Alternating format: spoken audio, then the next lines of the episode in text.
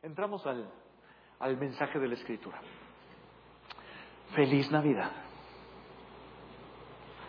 Falta mucho, ¿eh? pero ya me adelanté y a lo mejor es la primera persona que les dice feliz Navidad.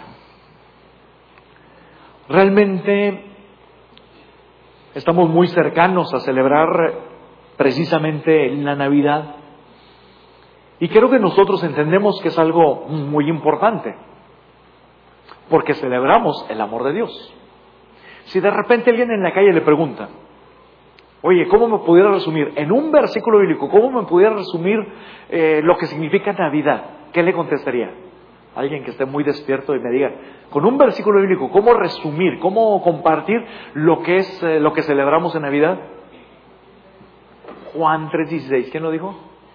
Acá, Javi, Juan 3.16. Vamos a repetirlo todos juntos porque yo sé que la mayoría se lo sabe. Juan 3:16 dice, porque de tal manera amó Dios al mundo que ha dado a su Hijo unigénito para que todo aquel que en Él cree no se pierda, mas tenga vida eterna. Eso es la Navidad. Que Dios nos ama con un amor increíblemente perfecto e incondicional. Eso es la Navidad. ¿Qué es la Navidad? Dios tomó la decisión de hacerse hombre en Belén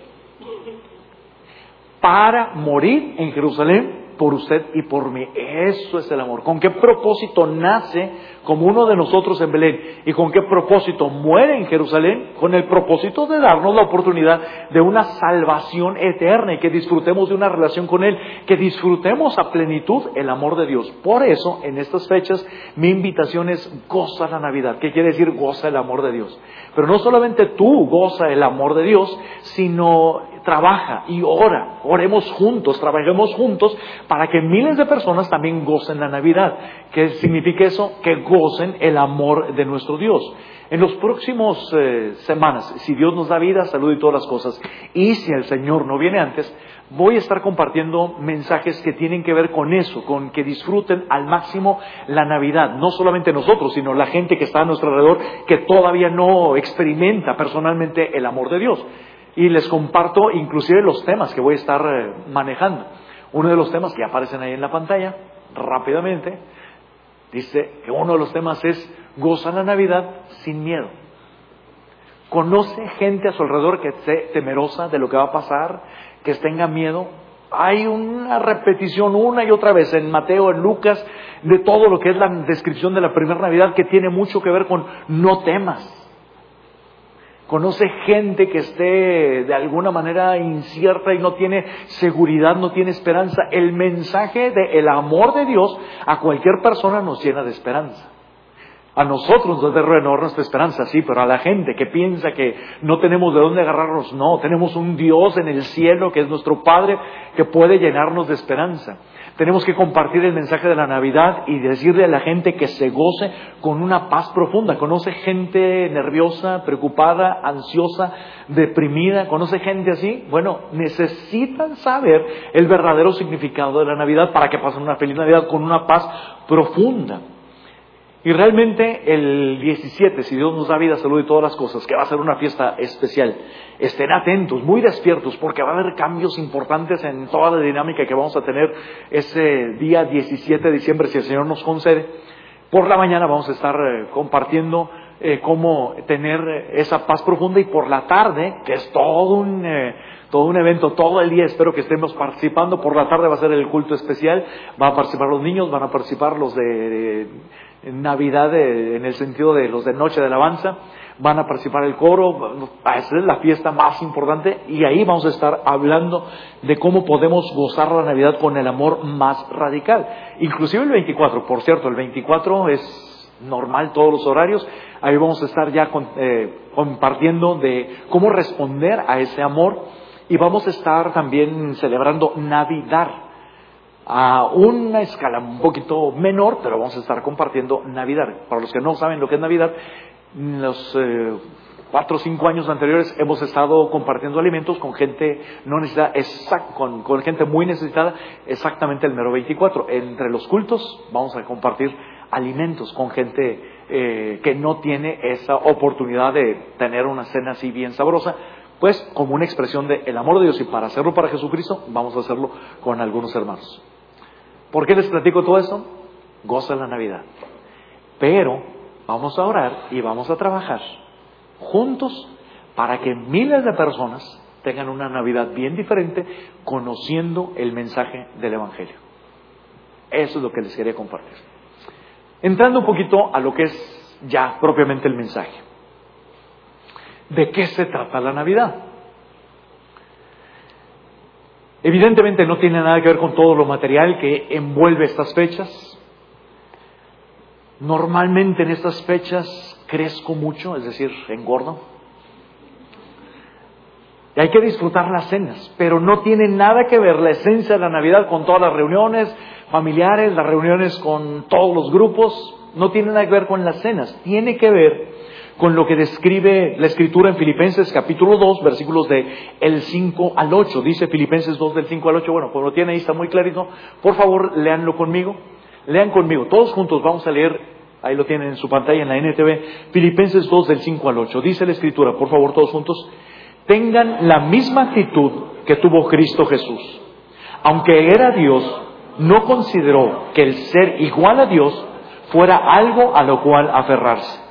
En cambio, renunció a sus privilegios divinos, adoptó la humilde posición de un esclavo y nació como un ser humano cuando apareció en forma de hombre, se humilló a sí mismo en obediencia a Dios y murió en una cruz como morían los criminales.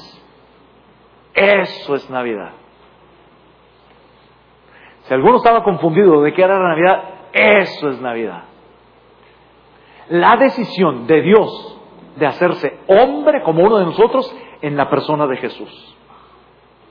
La decisión del Señor Jesucristo de decir un comprometido, rotundo, definitivo, sí a los planes de Dios, implicara lo que implicara. Cuando Jesús dice sí me comprometo y me apasiono por cumplir con los propósitos de Dios, del Padre, de salvar a toda la humanidad. Él estaba consciente de lo que implicaba, estaba consciente que implicaba sufrimiento, estaba consciente de que implicaba un maltrato, pero extraordinariamente cruel. Él estaba consciente de que implicaba la cruz. Y esa cruz no solamente era el sufrimiento físico, que es sumamente fuerte, sino implicaba padecer el mismo infierno, la misma separación de Dios, que no lo podemos entender, pero estaba consciente Jesús de esa realidad cuando le está diciendo sí al Padre y sin ningún titubeo. Sin ninguna duda, sin ningún pensamiento, Él dijo sí. Lo más importante son los propósitos de Dios. Así es que yo nazco en Belén para morir en Jerusalén y así dar la salvación y que todos puedan tener mi amor. Eso es exactamente la Navidad. La determinación inquebrantable del amor de nuestro Dios de darnos esa oportunidad de ser sus hijos. La pregunta es, ¿cómo gozar de esa realidad? Simplemente saberlo ya es un gozo, ¿verdad? Simplemente saberlo es un gozo. No sé cuántos tengan esa profunda gratitud. Usted y yo podemos cantar, creo yo. Al menos yo sí, yo sí tengo la seguridad. Pero díganme si sí o si no. A lo mejor no todos. Yo tengo la oportunidad de cantar Romanos 8 al final, el versículo, no más el último, el 39. Soy seguro de que ni la vida, ni la muerte, ni ángeles, ni principados, ni lo presente, ni lo porvenir, Ninguna cosa creada me podrá separar del amor de Dios que es en Cristo Jesús, Señor nuestro. ¿Alguien lo puede cantar? Creo que no, a ah, nomás unos poquitos. Si lo pueden cantar, Romanos 8, bueno, si lo pueden decir, a lo mejor los confundí por eso. Si lo creen, bueno, ya es motivo más que suficiente para gozarnos. ¿Cómo? ¿De qué manera podemos aumentar ese gozo? Dos pensamientos que le comparto. Número uno, cómo gozarnos en esta Navidad, sé como Jesús en su entrega. Tú y yo tenemos que comprometernos a ser como Jesús. Si esta Navidad tú renuevas tu compromiso para permitir que el Espíritu Santo trabaje en tu vida y te haga diferente, te haga más semejante a Jesús, estás dando el paso fundamental para que disfrutes más de todo lo que significa el amor de Dios en tu vida. Si tomas la decisión y renuevas ese compromiso, dejo que el Señor moldee mi carácter y dejo que el Señor me haga como Él quiera, dejo que el Señor dirija mi vida, así me suelto en las manos de Dios para que Él forme a Jesucristo en mi vida, híjole, te aseguro, vas a disfrutar mucho más, al máximo, la Navidad. El punto es, lo que acabamos de leer, Filipenses 2 del 5 al 8. Jesús entregó.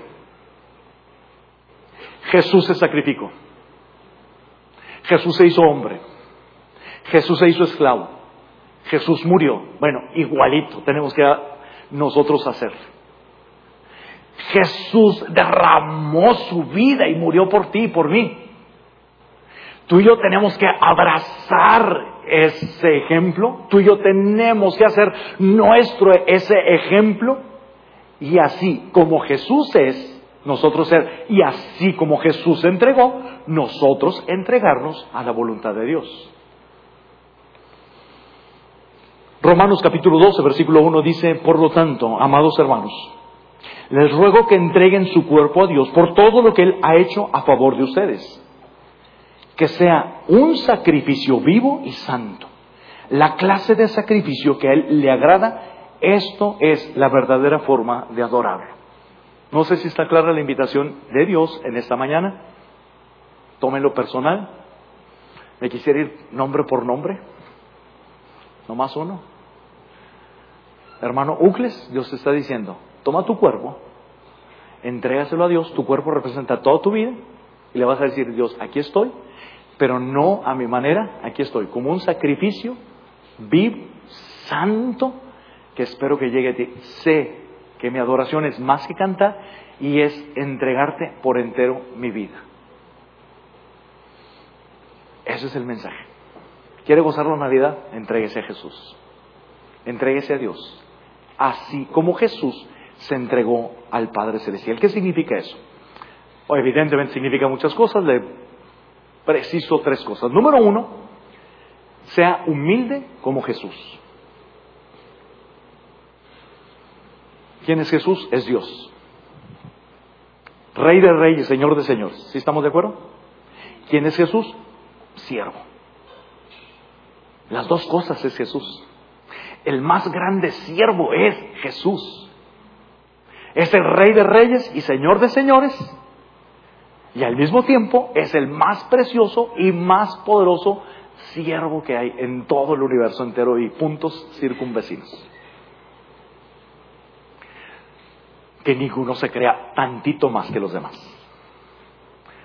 Que ninguno se como así como el cuello y se levante y empiece a ver a los demás como que es que yo sé más, de que yo estudié, es que yo he trabajado mucho, es que yo tengo muchos años en la vida cristiana y a los eh, nuevos los puedo ver un poquito. No, no, no, todos somos siervos. Jesús Dios, Jesús es Dios, Jesús es un siervo. Algunos van a pensar, bueno, ese problema de orgullo, de vanagloria, ese problema, a lo mejor algunos nuevos creyentes lo tienen. Déjeme decepcionarlo, todos podemos tenerlo. Todos tenemos una lucha constante y tenemos que estar en guardia, con la guardia bien levantada, para no caer en orgullo. ¿Se acuerdan de, alguna vez les compartí esa anécdota de un pastor? Que por cierto me caen muy bien los pastores, son, sospecho que son buena gente. Pero estaba el pastor y predicaba bien bonito y se salía y llegaba a la puerta para despedir y saludar a toda la, congregación. Pero había una ancianita, bien linda, una viejita que se apuraba y salía primero que todos los demás les ganaba y era la primera que saludaba al pastor y decía, pastor, gracias, el mensaje estuvo maravilloso el día de hoy. Y el pastor con una sonrisa pastoral le decía, gracias, ya me lo habían dicho antes y vas a la otra semana y otra vez ah, se viene un sermonazo y la viejita bien linda, bien amable le dice, es la primera que llega y pastor, hoy fue muy edificante el mensaje, gracias por gracias, ya me habían dicho. Pero así pasaron varias semanas. Y la viejita se pone más abusada de quien se da cuenta que es, como siempre, es la, un, la primera que está saludándolo. Y igual, llega ese domingo y le dice, pastor, gracias por el mensaje, fue de mucha bendición. Y otra vez el pastor con su sonrisa pastoral, eh, gracias, ya me lo habían dicho antes, pero no se queda con las ganas la viejita y le dice, pastor, ¿por qué siempre me dice que ya se lo habían dicho antes? Soy la primera que lo saluda, no hay nadie más. Yo soy la única que le saluda hasta este momento y dice que ya se lo habían dicho antes. Ah, le explica el pastor. Es que venía caminando. Y el diablo ya me había puesto en mi mente, oye, si te aventaste, oye, si te preparaste bien, ahora si fuiste bien elocuente, ahora el diablo estaba trabajando en mi mente y por eso le digo, ya me lo habían dicho antes.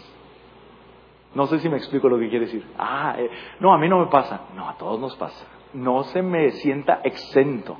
No, no, no, todos. Mucho cuidado. ¿Sabe quién es usted? ¿Sabe quién soy yo? ¿Sabe quién es Jesús? Somos siervos. No crea que somos gente muy importante y especial. No, todos estamos para servir. No sé si capta toda la idea de Filipenses 2, del 5 al 8. A Jesús nunca le preocupó la comodidad. Oye, si ya tenemos el plan, voy a nacer en Belén, pues perdido que haya un hotelito, aunque sea sencillo, pero limpio, con sábanas nuevas y con pues, aire acondicionado. Van a ser Jesús, el Salvador del mundo. Tantito aire acondicionado, no, le toca en un establo, le toca en un pesebre, le toca rodeado de animales, le toca en un lugar sucio, no crea que estaba desinfectado y no, no, no, le toca en un lugar sucio. ¿Por qué? Porque nos está dando la idea muy clara, lo importante no es mis planes, lo importante no es mi comodidad, lo importante no es que el ambiente sea agradable para mí, lo importante es cumplir con los propósitos de Dios. Familia, Dios está aquí, así como Jesús es siervo, así esa marca la tenemos que tener nosotros. Dios no está interesado en que usted viva cómodo, tranquilo, sin estrés, no se van a estresar. Créame que no es la preocupación de Dios. Dios está interesado en que usted cumpla sus propósitos de Él. Hoy es que me voy a cansar. A eso venimos al mundo. Así como Jesús se entregó, se derramó, se desgastó, todo se vació por amor a nosotros, esa es la marca en la forma. Usted y yo no vamos a servir de la forma en que se nos ocurra, no, el ejemplo, el modelo que abrazamos es Jesús. Y en la medida en que nos cae el 20, somos siervos, somos humildes, no estamos pensando en nuestra comodidad, no estamos pensando en que todo lo demás se acomode para servir a Dios, no, le servimos con el alma. Esa es la idea. Hay muchos otros aspectos que tienen que ver con la humildad. Una de las cosas que tiene que ver con la humildad, normalmente la gente humilde es más eh, feliz, más contenta, más gozosa. Sabe que no se trata de esa persona, sabe que se trata de los planes de Dios. Por pura curiosidad, ¿alguien ha pasado alguna vez en su vida por algún problema serio, fuerte, nomás? Compártanlo. Creo que todos, nomás que algunos se chiven. Todos saben lo que es una enfermedad, todos saben lo que es algún problema económico, todos saben lo que es algún problema de trabajo, todos saben lo que es algún problema de relación en las familias, todos lo saben es, eh, todos saben lo que es eh, tener una oración por mucho más tiempo, donde se supone que ya debería de estar contestando el Señor y no contesta el Señor en el tiempo, todos saben lo que es tener cierta incertidumbre. Bueno, la vida a veces es complicada, la vida a veces es eh, difícil, se prolongan muchas cosas de situaciones difíciles. Cuando uno es humilde, entiende perfectamente que la Biblia nos enseña y nos ordena tener por sumo gozo cuando hayáis en diversas pruebas. Santiago capítulo 1, versículos 2 al 4 dice, amados hermanos, cuando tengan que enfrentar cualquier tipo de problemas, considérenlo como un tiempo para alegrarse mucho, porque ustedes saben que siempre que se pone a prueba la fe, la constancia tiene una oportunidad para desarrollarse. Así que dejen que crezca, pues una vez que su conducta se haya desarrollado plenamente, serán perfectos y completos y no les faltará nada. Piense, por favor, en el problema más importante, más fuerte, en la frustración que tenga, en el desafío que le sobrepasó. Piense, por favor, en esa situación compleja que está pasando. Alégrese, dele gracias a Dios. ¿Por qué? Porque si llega a ese punto de sinceramente abrir su corazón y decirle, Señor, gracias por esta prueba, ah, le está cayendo el 20, está siendo humilde, que lo importante para Dios es que se cumplan sus propósitos eternos y de trascendencia. Él no está preocupado por la comodidad de sus hijos, está preocupado porque nos parezcamos más a Jesús y está interesado en que seamos de bendición, está interesado en que nosotros podamos cumplir con los propósitos de Dios. Los humildes son más contentos. ¿Qué significa abrazar el ejemplo de Jesús de entrega? Número dos, que tenemos que ser generosos. Generosos es un término muy amplio, y, pero en todos sentidos tenemos que ser generosos. Lo aplico y destaco dos pensamientos. Por un lado, tenemos que ser generosos con las personas que atraviesan por necesidades más especiales. Jesús ayudó a mucha gente. ¿Por qué? Porque Jesús amaba a la gente. A Jesús le importaba a la gente. Y como a Jesús le importaba a la gente, eran importantes las necesidades de la gente. Si nosotros vemos a cualquier persona o a todas las personas con los ojos de Jesús, vamos a amar a las personas. Al amar a las personas, vamos a tener como algo importante las necesidades de otras personas. Santiago capítulo 2, versículos 14 al 16 dice, amados hermanos, ¿de qué sirve a uno decir que tiene fe si no lo demuestra con sus acciones? ¿Puede esta clase de, fe salvar a alguien? Supóngase que vea un hermano o una hermana que no tiene que comer ni con qué vestirse y uno de ustedes le dice, adiós, que tengas un buen día, abrígate mucho, aliméntate bien, pero no le da ni alimento ni ropa. ¿Para qué sirve? No sé si se ha topado con alguna situación así. Voy a orar por ti, ¿eh? Cuídate. Dios te bendiga. Échale ganas, sea fuerte, confía. Todo es cierto. Y ya, ahí nos quedamos. ¿Servirá algo la fe? Pues no. Jesús no dijo, eh, échenle ganas, eh, pórtense bien y a lo mejor en 80 años luz este, se pueden hacer suficientes obras para salvarse, pero por ahí voy a orar por ustedes. No, Él se entregó. Él vio nuestra necesidad que necesitábamos de perdón y Él dio su vida por nosotros. Bueno, vemos otras necesidades, nosotros podemos de manera práctica, con sensibilidad, ayudar a otros. El otro aspecto de la generosidad tiene que ver con nuestras ofrendas, nuestros diezmos y ofrendas. ¿Quiénes deben de ofrendar para el extendimiento del reino de Dios, para hacer avanzar la obra de Dios? A ver si están de acuerdo conmigo. Los que deben ofrendar son los que tienen mucho dinero. Levanten la mano a todos los que les sobra el dinero. Bueno, los que les sobra el dinero son los que tienen que ofrendar. ¿Sí están de acuerdo conmigo? Los que ya lograron de alguna manera cierta solvencia o su trabajo o sus negocios o bueno, hay que buscar a esos hermanos, ¿eh? Encuéntrenmelos por favor para que apoyen todo lo que es la obra. Evidentemente no. ¿Quiénes son los que tienen que ofrendar? Los que tienen que ofrendar son únicamente la gente que porque ha visto el amor de Dios, responde con gratitud y se entrega como Jesús se entregó a cumplir los propósitos del Padre.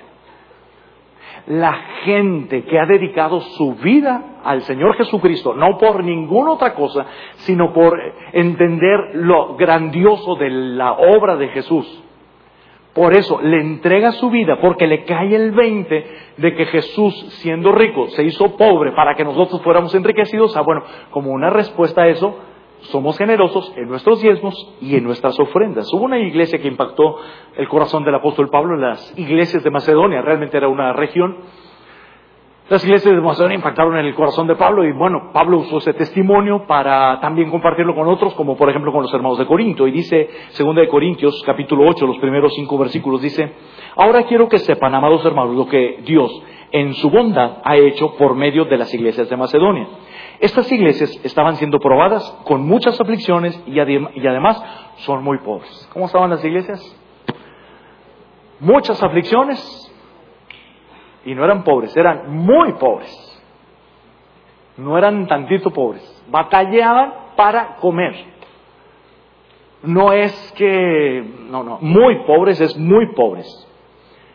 ¿Cómo es normal que deberían de estar muchas aflicciones y muy pobres? Ay, todos desanimados. ¿Qué vamos a hacer? A ver si los americanos nos ayudan, no.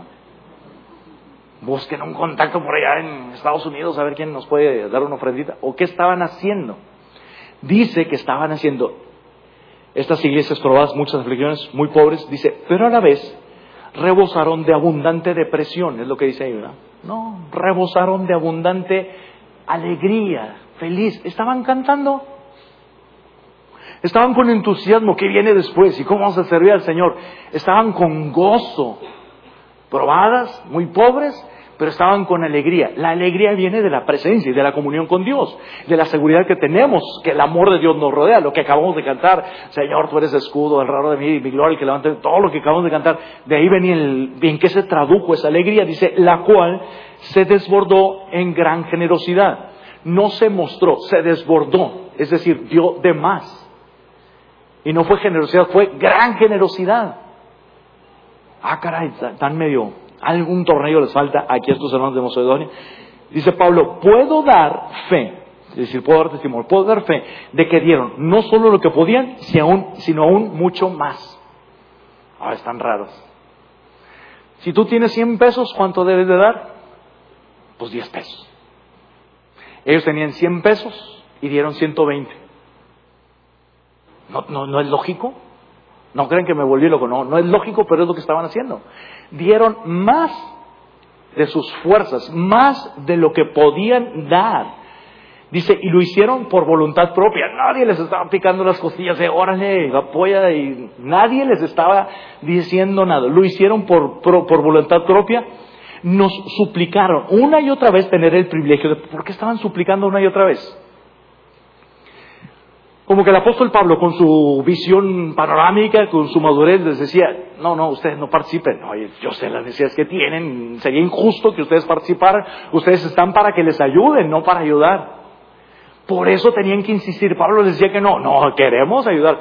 ¿Por qué? Porque no es una carga para nosotros. Dice ahí, nos suplicaron una y otra vez tener el privilegio de participar en la ofrenda para los creyentes de Jerusalén. El privilegio, sí, así dice, tomaron eh, esa oportunidad porque lo veían como un privilegio, es una bendición. Qué raros estos hermanos de Macedonia. ¿De dónde viene todo eso? Dicen. Incluso hicieron más de lo que esperábamos. Si ya habían platicado y dijeron, bueno, vamos a apoyar. Pablo se llenó de gozo, Pablo pensó con mucha fe, van a dar hasta 200. Pues no, dieron 200, dieron 5000. ¿Cómo le hicieron? ¿Quién sabe? Pero ¿cuál era la raíz? La raíz dice, porque su primer paso fue entregarse ellos mismos al Señor y a nosotros tal como Dios quería. El primer paso fue entregarse ellos mismos al Señor. Eso es disfrutar la Navidad. Eso es la esencia de la Navidad. Eso es gozarse en la Navidad. Estos de Macedonia sí tenían claro Dios me amó tanto, Dios se hizo hombre en Belén para morir en Jerusalén, para que yo tenga una vida eterna. Mi Dios es digno de que yo me comprometa con sus planes, con sus propósitos, con lo que apasiona al Señor. Por eso voy a buscar la oportunidad de participar en el privilegio más y más y más y más. Que nadie me detenga. Quiero tener, Señor, bendíceme para poder ser bendición. Era el corazón de aquellos. ¿Por qué? Porque el primer paso fue entregarse ellos al mismo Señor. ¿Por qué tenemos que ofrendar? A ver si están de acuerdo conmigo. Es que hay que ayudarle a Dios. Dios de repente pasa por situaciones difíciles. Como todos nosotros, de repente tenemos y de repente batallamos y pues a lo mejor Dios pasa por alguna crisis y nosotros tenemos que echar la mano, sean malitos, todos juntos vamos a echarle la mano a Dios porque de repente eh, Dios no sabe qué hacer y cómo hacerle para hacer avanzar su obra. Me encanta lo que dice el Salmo 50, los versículos del 9 al 14. Primero está hablando Dios y luego está hablando, ya está hablando directamente a nosotros. Dice, perdón, Salmo 50, del 9 al 14. No necesito los toros de tus establos ni las cabras de tus corrales todos los animales del bosque son míos y soy dueño del ganado de mil colinas. Mil es un número no exacto, simplemente representa de todas las colinas. ¿Quién es el dueño de todos los animales? Si usted tiene un perrito o un gatito, no es suyo, es de Dios. Qué tierno se oye, Pero es cierto. Él es el dueño de todo. Conozco a cada pájaro de las montañas y todos los animales del campo me pertenecen. Si tuviera hambre no te lo diría a ti, porque mío es el mundo entero y todo lo que hay en él. ¿Acaso me alimento de carne de toro? ¿Acaso bebo sangre de cabra? Pues no, obviamente la respuesta es claramente no. Haz que la gratitud sea tu sacrificio a Dios y cumple los votos que le has hecho al Altísimo. Ese es el punto. Dios no necesita nada, Dios no está en ninguna crisis. Nosotros sí necesitamos corresponder a ese amor, nosotros sí necesitamos ser agradecidos con aquel que lo ha dado todo por nosotros y nosotros por nuestra necesidad de crecer más y de disfrutar más de la vida, nosotros sí necesitamos ser generosos y realmente ser generosos en todos los aspectos, pero un aspecto bien concreto, nuestros diezmos y ofrendas para el Señor. ¿Está claro? Dios se merece todo. Es fácil dar una ofrenda de vez en cuando. Oye, te platicaron, hay una necesidad. Oye, pues sí, es algo bueno. Ah, ahí te va. Pero ¿sabe qué? Dios no está buscando ofrendas ocasionales. Bueno, tampoco estamos buscando ofrendas regulares, ¿no? Lo que Dios está buscando es que nos caiga el 20 de lo mucho que nos ama, de todo lo que vale, que Él nació en Belén para morir en Jerusalén, para darnos la salvación, que nos caiga el 20, que necesito entregarme a Él, a sus propósitos, a su voluntad. Y precisamente, Él no quiere ningún dinero, quiere su corazón. Él no quiere ningún dinero, quiere que usted se comprometa con todo su ser para vivir para los planes y los propósitos de Dios. Ah, eso nos hace ser como Jesús, generosos en todas las cosas, entre ellas generosos en nuestros diezmos y ofrendas. Y número tres, abrazando el ejemplo de Jesús, sé amoroso como Jesús. Otra vez implica un par de cosas. Ser amorosos como Jesús implica servir por amor, Servir por amor a los demás, servir por amor a Dios. Dice la Escritura en primera de Juan capítulo 3 versículo 18, queridos hijos, que nuestro amor no quede solo en palabras, mostremos la verdad por medio de nuestras acciones. Rápidamente, levantando su mano, ¿quiénes de los que estamos aquí sinceramente aman a Dios? Gracias, la inmensísima mayoría. Yo a lo mejor no vi algunos, pero sí, el panorama es muy amplio. Imagínense un muchacho, joven, joven, joven, es más, imagínense lo casi adolescente. Le encanta, le gusta una chica, y está bien linda la muchacha. Y como que hay química, hay ahí algo así, en el aire está todo bien bonito.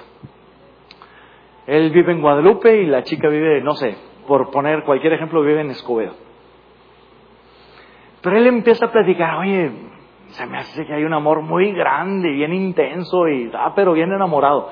Eh, comparte en Facebook puras cosas con corazoncitos y a todos sus amigos les comparte, oye, día estoy pensando en ella. Y viene un momento y, ay, quiero verla porque todo el mundo, todo el día estoy pensando en ella, pero dice, no, Escobedo está bien lejos y luego tengo que tomar dos camiones. No, no, pues mejor no. Ah, pasa el otro día y el otro día, ay, suspira porque piensa en esa chica tan guapa y se le imagina así por, eh, no sé, ah, oye, vamos al cine y a comprar unos tacos. Ah, caray, pero para invertir en unos tacos antes me hubiera gastado 80 pesos, ahora necesito más de 100 pesos por cada uno. No, mejor no, me espero hasta la otra semana a ver ay, pero está bien enamorado y siente cosquillitas, maripositas y un montón de cosas que siente, está bien contento. Suspira. No, no, ahora sí voy a ir a verla, aunque esté hasta allá, hasta Escobedo, pero aparece el, el pronóstico del tiempo y hay un 20% de lluvia. No, no voy. A lo mejor llueve y me mojo. Total, nunca fue. ¿Qué pensarían de ese muchacho? No la quiere. Hechos son amores y no buenas razones. ¿Alguien ha hecho algo loco o enamorado? Algunos los veo y digo, sí, los conozco. Algunos aguantar cuántos años de noviazgo? Diez años de noviazgo. Yo con mi exnovia, eh, yo estaba en el seminario, el seminario está en México.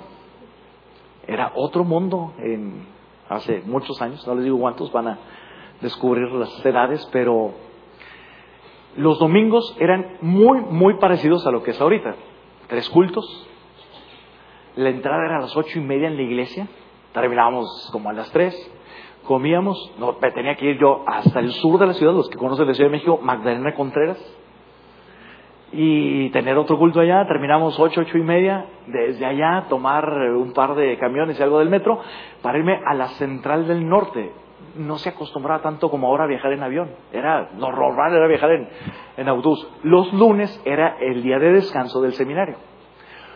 Me venía así hasta Monterrey, llegaba, si lo tomaba a las 10 de la noche el, autobús, a las 9 de la mañana, llegaba, saludaba a mis papás, y, ¿qué tal, cómo están? Ya me voy.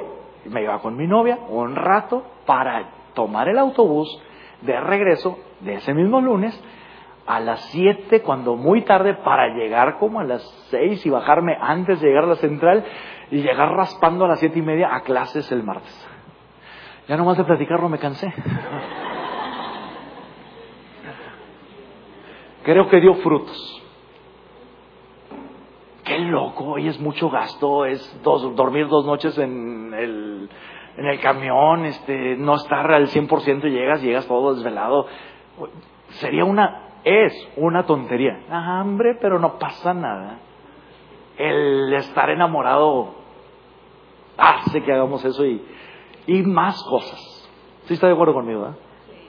¿Qué pensaría de un hermano que viene a la iglesia y canta bien bonito y le dice, Señor, eh, tú diste tu vida por mí, mi vida entera será de alabanza a ti? Oye, ¿quisieras participar en este ministerio? A ver si el año que entra. Ah, ok. Oye, es que cuando tenga tiempo, cuando se me arreglen estas situaciones, es que, mira, es que yo tengo mi forma de pensar. Eh, y tienen que respetar mi forma de pensar. Oye, es que no saben los problemas que yo tengo. No, hombre, olvídese, usted no ama al Señor.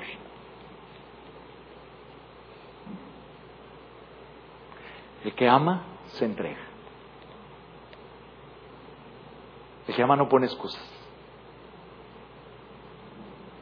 El que ama se apasiona por dar más. Nadie lo puede forzar. Es el amor de Dios. Y otro aspecto de ser amorosos como Jesús tiene que ver con nuestra capacidad de perdonar. ¿Cómo nos va a conocer la gente? Que somos verdaderamente cristianos. En eso conocerán todos que soy discípulos si tuvieras amor los unos por los otros.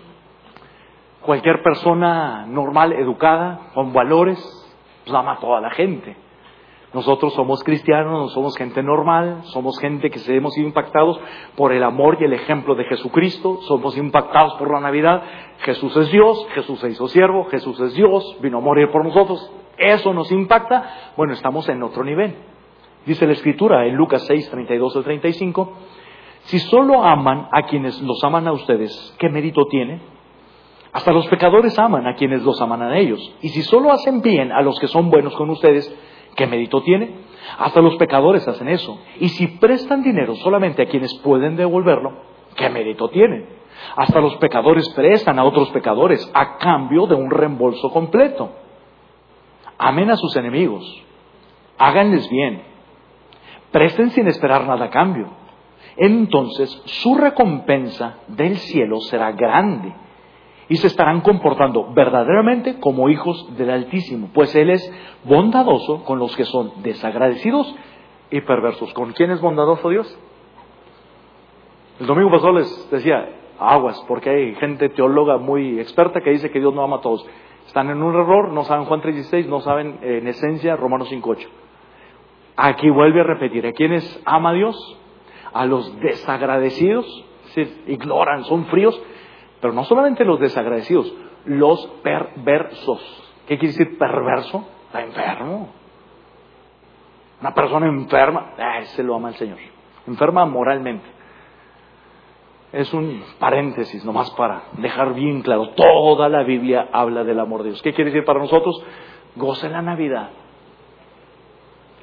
Vienen fechas de reuniones familiares y de repente hay un familiar que lo trae viene atravesado. Amelo, perdónelo, sírvalo, ore por él. Ah, que no es, no es justo. Bueno, no es justo, pero es lo cristiano. Tenemos que amar a todos.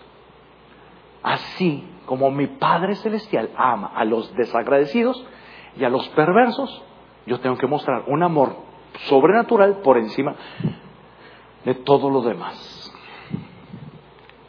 Ya nomás nos falta una hora, ¿Si aguantan?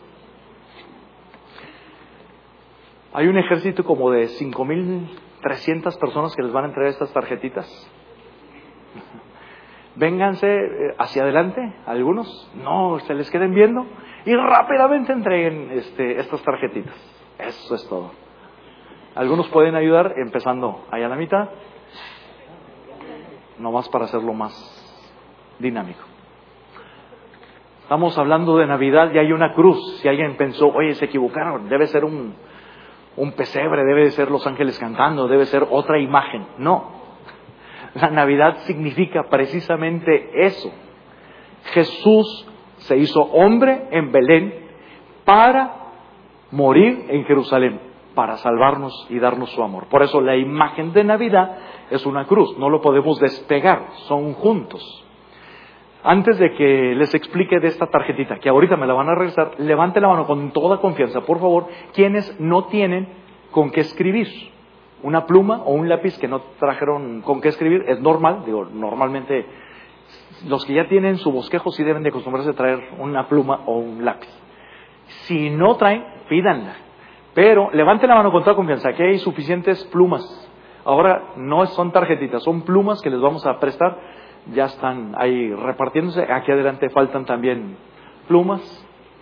Porque ahorita me van a regresar una parte de esa tarjeta. Prácticamente con esto quiero tocar el segundo punto. ¿Cuál era el primer punto? cómo gozar la Navidad. Usted y yo vamos a gozar la Navidad al renovar nuestro compromiso de ser como Jesús en su entrega. Y número dos, vamos a gozar la Navidad con nuestro compromiso de cumplir con la pasión del Señor Jesús. ¿Cuál es la pasión? ¿Cuál es lo más importante? Porque late el corazón de nuestro Padre Celestial. Nuestro Padre Celestial no tiene ninguna otra prioridad más que millones de personas aprovechen la oportunidad de que la salvación está al alcance de todos. Millones de personas tienen que saber del amor de Dios. Millones de personas tienen que beneficiarse de esa sangre que hace dos mil años fue derramada para darnos un acceso directo al Padre. Esa es la pasión. Nosotros tenemos que comprometernos a estar alineados con esa pasión de Dios.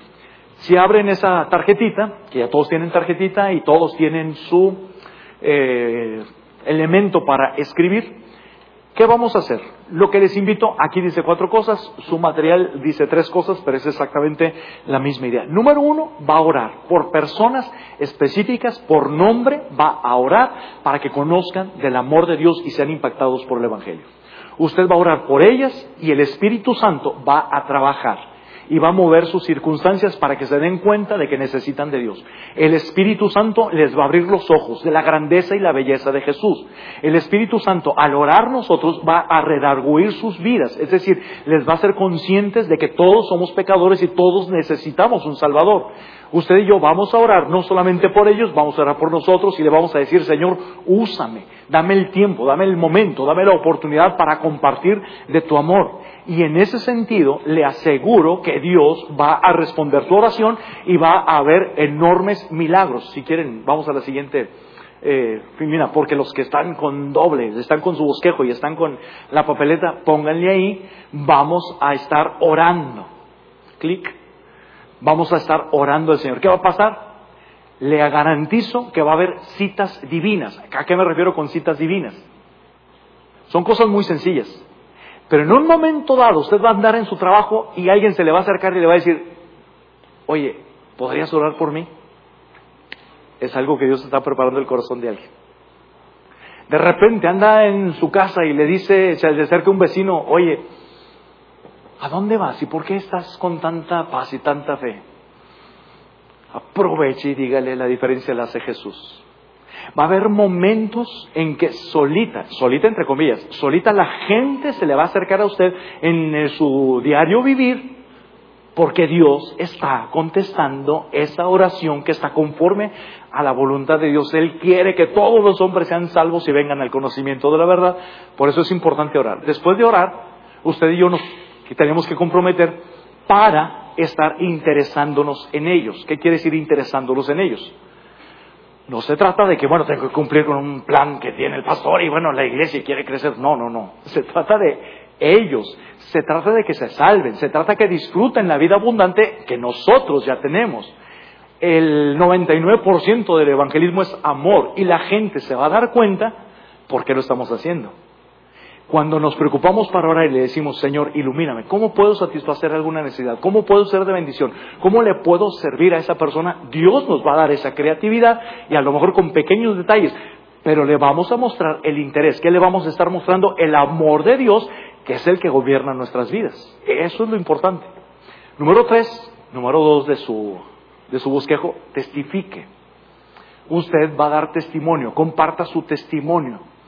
¿Qué significa el testimonio? Usted tiene que aprenderse los eh, planes que tenemos para presentar el Evangelio, los cuatro leyes espirituales, los cinco principios vitales, el camino romano, tiene que aprenderse muchos versículos de, de, la Biblia. Aquí no le pido que sea un experto, lo único que le pido es comparta el toque santo de Jesucristo en su vida. ¿Qué es ¿Qué ha hecho Jesús ahorita en este tiempo en su vida? ¿Qué significa para usted su propia relación con Jesús? A lo mejor para usted ahorita significa que es su amigo, a lo mejor para otro hermano significa que es mi sanador, a lo mejor para otro hermano significa que es el que me ha sostenido y me ha dado la fortaleza. Bueno, va siendo muy dinámico. Comparte el toque santo de Cristo en su vida. Y número cuatro, número tres de su bosquejo, número cuatro de su de su tarjetita, invite a ese familiar, a ese amigo, a ese compañero de trabajo, a una de las celebraciones del amor de Dios que tenemos todos los domingos. Por eso les ponía por ahí y está aquí para que se acuerde los temas que vamos a estar. Eso le ayuda a orar. Poner los temas aquí le va a ayudar a orar. Señor, bendice para que todo tu Espíritu Santo esté trabajando y coincida cuando traiga mi invitado les llegue de una manera directa el mensaje, va a estar orando por el pastor para que Dios le ilumine en la preparación de los mensajes, va a estar orando por eso, es la intención. Entonces, en la parte del medio, ponga los que usted quiera. Pueden ser tres, pueden ser diez. Ahí como ejemplo pusimos cinco rayitas, pero no se me limite. Si nomás tiene dos, bendito sea el Señor, nos enfocamos en esos dos. Si tiene 10, pues aunque sea ahí de ladito o de alguna manera con letra muy chiquita, póngame los nombres de esas personas y lo va a repetir en la tercera parte de la tarjetita. Los mismos nombres que ponga aquí, su familia, sus amigos, sus compañeros de trabajo, sus vecinos, por los cuales quiera orar y que oremos juntos, usted los va a poner aquí y aquí también los va a repetir, porque esa parte tercera viene preparada para que fácilmente la arranque y me la va a compartir a mí. Un buen grupo de hermanos, preciosísimos, guerreros de oración, les vamos a dar esta chama de orar. Personalmente también vamos a orar por nombre. Ahí está el poder. No somos nosotros los que vamos a hacer la obra, es Dios el que va a hacer la obra. Ya está poniendo sus nombres con toda confianza. Entonces, ¿a qué nos comprometimos? Tres o cuatro cosas dependiendo de lo que esté siguiendo. Si está siguiendo la tarjetita, son cuatro cosas. Ore por aquellos que quiere compartir el amor de Dios y ore por usted mismo para que sea un instrumento poderoso de Dios. Ore para que Dios le dé un buen testimonio. Interésese en esas personas por las que está orando. Muéstreles el amor de Dios. Busque las oportunidades de servirle. Testifique, comparta su testimonio, comparta su propia experiencia, el toque santo de Jesucristo en su vida. Y número cuatro, invite a esas personas a alguna celebración a partir de este próximo domingo con la bendición de Dios. ¿Sí se quiere comprometer? ¿Ya puso sus nombres? ¿Sí? Levante la mano el que ya tiene su tercera parte de este tríptico en la mano. Es más, levanten la mano y este ejército de 5.536 personas va a estar recogiéndolos. No nos vamos a ir de aquí hasta que todos tengamos esa, esa tarjetita. Es una preciosísima bendición estar compartiendo estos nombres Créame que algunos ni idea de quién van a ser, pero por la fe en el Señor sabemos que Dios va a estar trabajando, Dios va a estar rodeando a esas personas y nos va a estar rodeando a nosotros, nos va a dar gracia y por la fe Dios nos va a permitir vivir un tiempo de frutos para la gloria de nuestro Dios. Con toda confianza, ¿eh? tienen tiempo. Les doy hasta 12 segundos y medio para que vean que tienen mucho tiempo. O sea, sea apúrense. Si no se les ocurre a alguien, nomás una persona, esa una persona es valiosa. Oiga, que está fuera de la ciudad esa persona que se le ocurrió, vamos a orar por esa persona. Y aunque no le invite por la distancia, Dios va a obrar y va a tocar su corazón. No se me limite a, por nada. Puede ser una persona o dos personas, o pueden ser quince personas. Si quiere otra tarjetita, le damos otra tarjetita. Por eso no, no nos detenemos. Pero todos vamos a participar unidos en ese sentido. Ya se están cumpliendo los 12 segundos.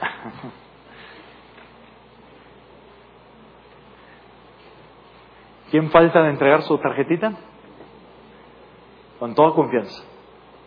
No es ninguna presión, pero nadie va a comer hasta que todos entreguen su tarjetita. Y están las cámaras viendo quienes están guardando sus tarjetitas. Al salir, alguien se va a electrocutar cada que salga con su tarjetita, pero no es presión.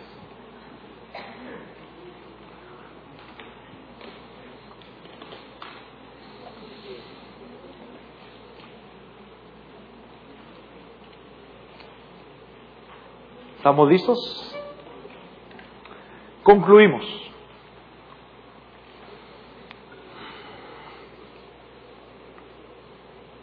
¿Es claro el mensaje? Digo, pregunto no por eh, duda, sino por, eh, por todavía hacerlo más claro. Goza la Navidad.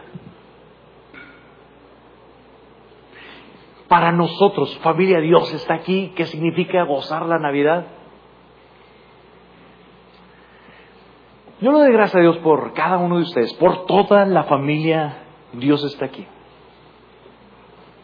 Creo que estamos en una etapa donde tenemos que aprender a dar gracias a Dios por los cambios, las transiciones. Creo que estamos en una etapa donde tenemos que aprenderle, a aprender a dar gracias a Dios por el compás de espera. Yo ya quería que hubiera estado toda la remodelación. No, estamos en los tiempos de Dios.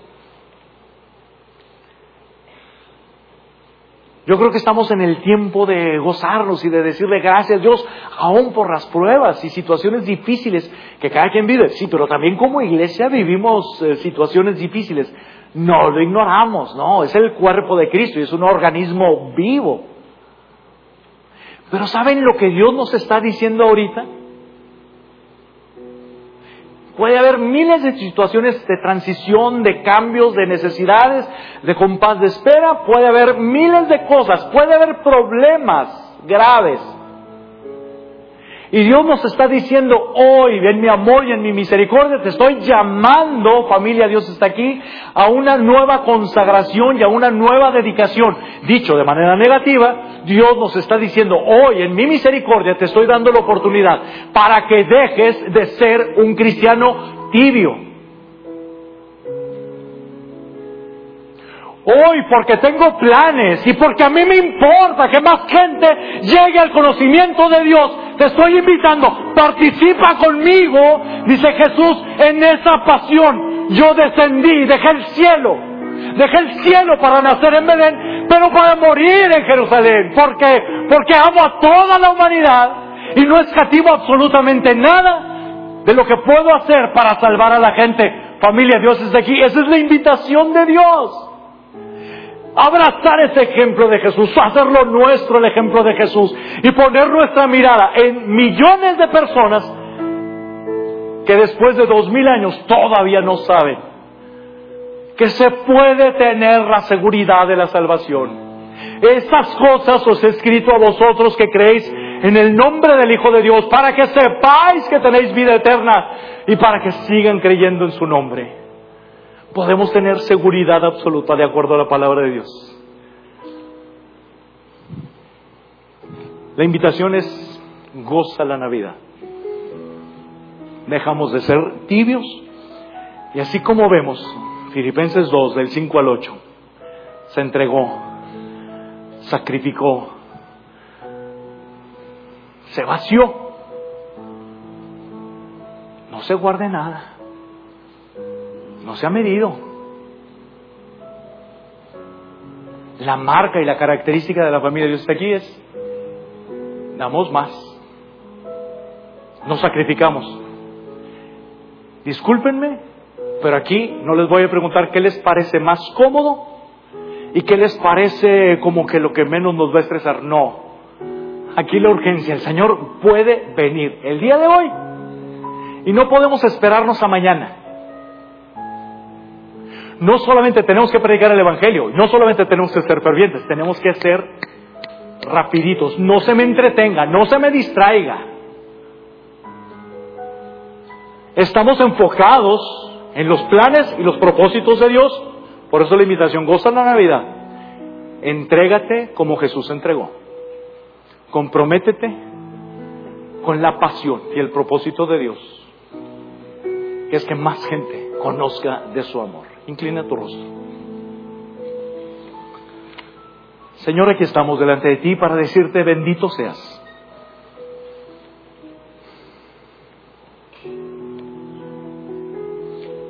Para decirte con todo el corazón, gracias por tanto amor. Señor, nunca lo vamos a entender, pero gracias porque lo disfrutamos. Hoy de manera sencilla, pero muy sincera, sale de nuestro corazón, de todo tu pueblo decirte, Señor, queremos que nuestras vidas sean agradables a ti. Transfórmanos, Padre. Queremos presentarnos como un sacrificio vivo, todo, todo nuestro ser.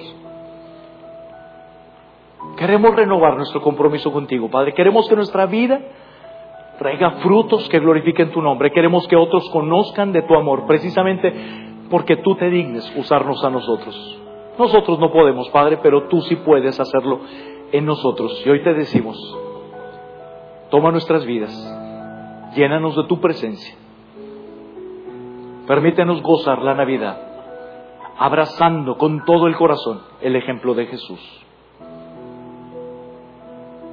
Oramos, Señor, en el bendito nombre de Jesús. Amén.